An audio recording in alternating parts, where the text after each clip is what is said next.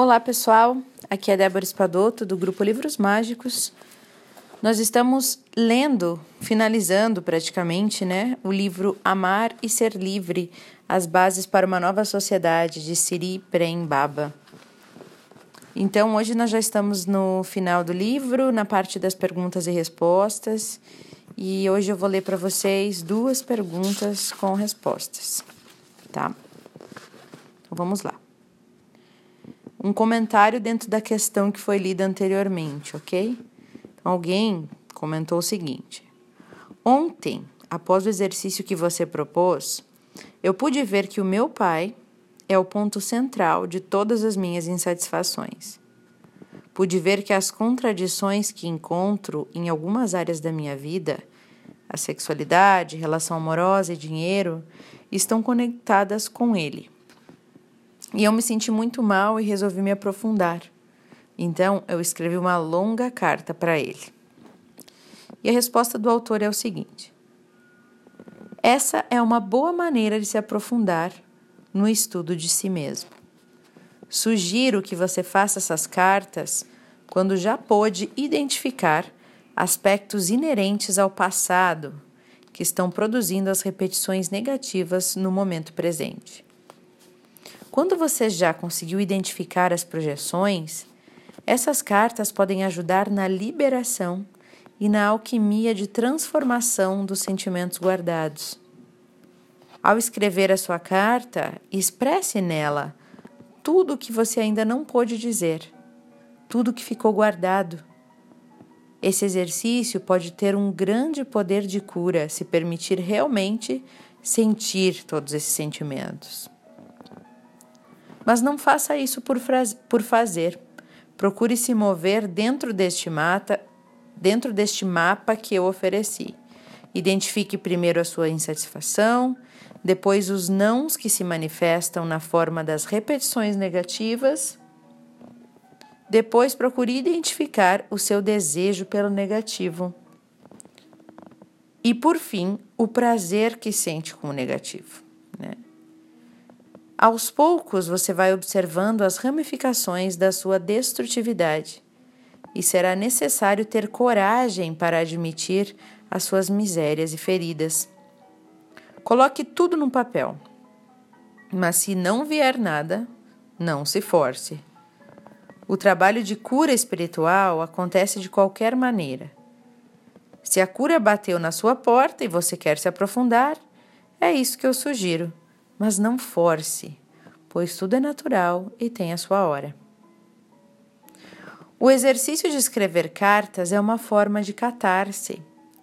Eu sugiro que você faça uma carta autobiográfica, na qual você irá expor absolutamente tudo que nunca pôde dizer. Não disse porque talvez não sabia ou porque não tinha coragem de dizer. No seu caso, comece com o pai. Lembre-se dele e coloque tudo do jeito que vier, sem filtros, mesmo que seja como um vômito. É isso mesmo. Porque na verdade é mesmo um vômito emocional que você está, estará tendo. Mas lembre-se de que essas cartas não devem ser entregues aos seus destinatários. Esse é um exercício pessoal de purificação e de ajuste de contas dentro de si mesmo e não tem nada a ver com o lado de fora, não tem nada a ver com o outro. Na maioria das vezes você está se comunicando com uma imagem e não com pessoas reais. E se você fosse entregar a carta para as pessoas nas quais você projeta essas imagens, elas não entenderiam nada, porque é você falando com o seu interior. E se você entregasse as cartas, só aumentaria a separação entre vocês. Então, eu sugiro que você queime a carta depois, né? Quando sentir que já liberou os sentimentos ali expressos. Quando você não sentir mais tudo aquilo, queime a carta. O objetivo principal desse exercício é ajudá-lo a expressar os sentimentos guardados e elaborar seus conteúdos. O diálogo com a pessoa em questão, se houver algum dia a maturidade de ambas as partes, né, não só a sua, também é um poderoso instru instrumento e pode ser utilizado, né? Muitas vezes, conversando com a pessoa, você descobre o que é verdade e o que é mentira. o que é a sua imaginação, o que você está criando e o que não é. Mas quando isso não é possível, quando não é possível haver esse diálogo, o melhor instrumento então é a carta. Próxima pergunta.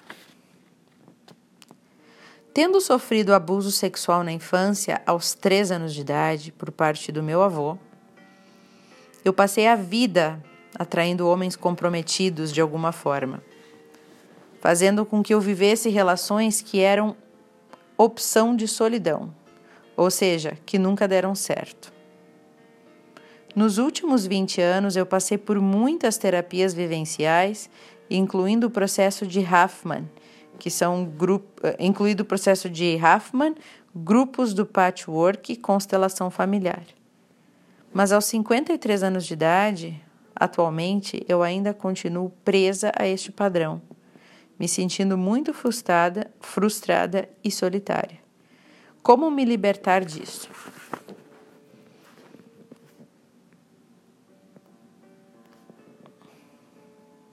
E a resposta do autor. Todas as terapias estão tentando abrir um espaço dentro de você. O processo de cura, independentemente do instrumento que é utilizado, visa chegar no núcleo do trauma, porque é nele que você ficou aprisionada. E o núcleo do trauma é onde você perdeu a confiança na vida, onde o medo tomou conta total de você. E esse medo é mantido por diversos outros sentimentos: raiva, raiva, obstinação, vergonha. E esses sentimentos precisam ser extravasados. Essa é a função dos processos de cura. Você expressa os sentimentos até que possa tocar no núcleo do trauma e, ser, e ressignificá-lo. Você não pode mudar o passado, não pode mesmo, mas pode dar a ele um novo significado. E esse novo significado é possível.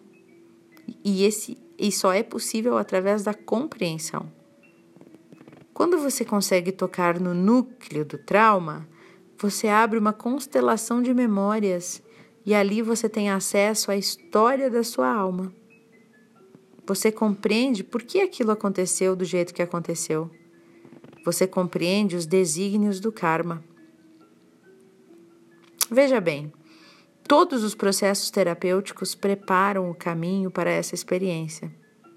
Mas nem sempre o trabalho é bem sucedido porque muitas vezes o núcleo está protegido. Às vezes, o pacto de vingança que protege o núcleo é tão poderoso que nenhum raio de luz consegue entrar. O medo de reexperimentar a cena é tão grande, mas tão grande, que trava qualquer possibilidade de acesso, principalmente quando o trauma se relaciona à sexualidade porque além do choque, da humilhação e do impacto do desamor, tem também a questão social, o tabu, né? Há muita vergonha em expor uma situação como essa e um terrível medo da reação das pessoas. Por isso, a criança ou o adulto que sofre abuso sexual tem uma grande tendência de esquecer tudo de criar amnésia a respeito daquela situação, embora continue preso ao choque, embora o trauma não se desfaça. E ela pode ter uma vaga lembrança né, do, do acontecido e às vezes conseguir até identificar as consequências, ou seja, os sintomas que se manifestam na relação com os parceiros. A relação, naturalmente, te leva para uma tal intimidade sexual né? E a intimidade te leva para a revelação e para a transparência. Então, se uma parte da sua história está trancada lá nos porões do inconsciente e você não tem a chave para abrir, você não vai conseguir se aprofundar nesse relacionamento. Eu tenho visto ao longo do meu trabalho que as pessoas têm muita dificuldade de se lembrar dos traumas de abuso. E quando conseguem se lembrar, elas têm dificuldade de entrar no núcleo desse problema para poder reelaborar aquele evento, para poder lidar com aqueles sentimentos e conseguir ressignificar, transformar. Em alguns casos, somente a graça divina pode ajudar, que é quando as esferas de cura e de ativação da consciência maior se interpenetram. Você faz o que pode, você prepara o caminho, mas chega um momento em que não se pode fazer mais nada. Não há o que fazer, a não ser ampliar a percepção e abrir espaço para a compreensão te visitar. Muitas vezes você precisa de um empurrão para pular, pular nesse abismo, nesse abismo de sentimentos negados e poder acessar o núcleo daquele trauma. E é óbvio que você precisa de ajuda e de acompanhamento para integrar essas memórias traumáticas. E você vai precisar de alguém ali perto para acompanhar essa passagem pelo seu inferno do passado, né? E essa passagem ela é inevitável. Você entra no inferno, mas sai dele outra pessoa. E nesse caso, o inferno que eu digo significa olhar para frente, desculpa, olhar de frente para o seu avô. Voltar lá na cena do abuso e sentir o que tiver que sentir. Muitos sentimentos foram bloqueados para que você pudesse suportar essa experiência, para que você pudesse seguir a sua vida com isso. Dependendo do impacto desse trauma, a pessoa não consegue mais manter nem a sanidade. No seu caso, você não perdeu o seu centro. Né? Você está no processo de cura e conseguiu chegar até aqui. Se o ego estiver suficientemente maduro para receber esse empurrão, você estará perto de uma transformação. Mas é preciso ter disposição para abrir mão deste passado, para renunciar o passado. E chega um momento em que o trabalho de cura não pode mais te ajudar se não estiver conectado com o trabalho espiritual. Pois o trabalho puramente psicológico, ele tem um limite. E chega uma hora que precisa entrar no caminho espiritual. Porque através dele você dissolve algumas camadas, né? Através do caminho psicológico, você dissolve algumas camadas, mas chega um momento em que você percebe que o ego, por mais consciência que você tenha, o ego não consegue completar esse processo, ele não deixa. Então será preciso se render ao Supremo, à divindade e receber o darshan, ou seja, a, visa, a visão do divino, para poder completar essa cura. E você precisa querer, você precisa pedir essa cura. Você pede para ver o que ainda precisa ser visto e para que o perdão seja iluminado. Você precisa querer isso muito. Parece estranho. Se Deus já sabe tudo o que eu preciso, então por que, que eu precisaria pedir, né? Por que, que tem uma regra que é respeitada por deuses e demônios, que é o livre-arbítrio? E os espíritos da ordem divina jamais podem te forçar nada. Olha bem. Então, por que, que eu preciso pedir a Deus algo? Se Deus é todo soberano e já sabe tudo que eu preciso. Porque existe essa regra do livre-arbítrio. Então, você precisa pedir, você precisa estar aberto, você precisa dizer que quer receber isso. Você é.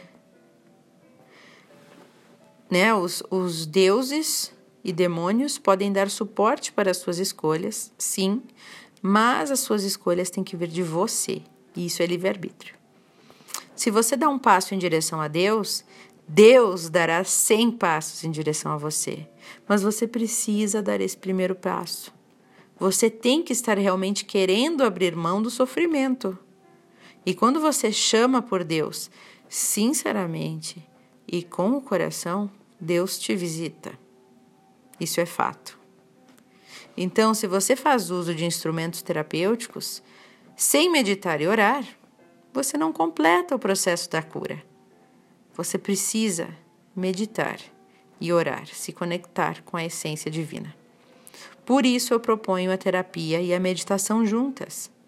Eu proponho juntar Oriente e Ocidente, asas e raízes.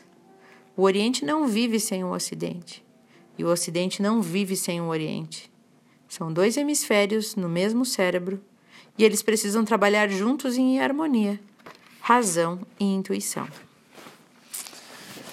Olha aí, né, pessoal, interessantíssimo, principalmente a questão da meditação, né? De se você está aí enfrentando alguns problemas, algumas insatisfações, você tem meditado? Você tem orado? Ou só tem feito várias terapias? Talvez era seja essa a parte faltante aí, né? Um grande abraço para vocês e ótimas reflexões.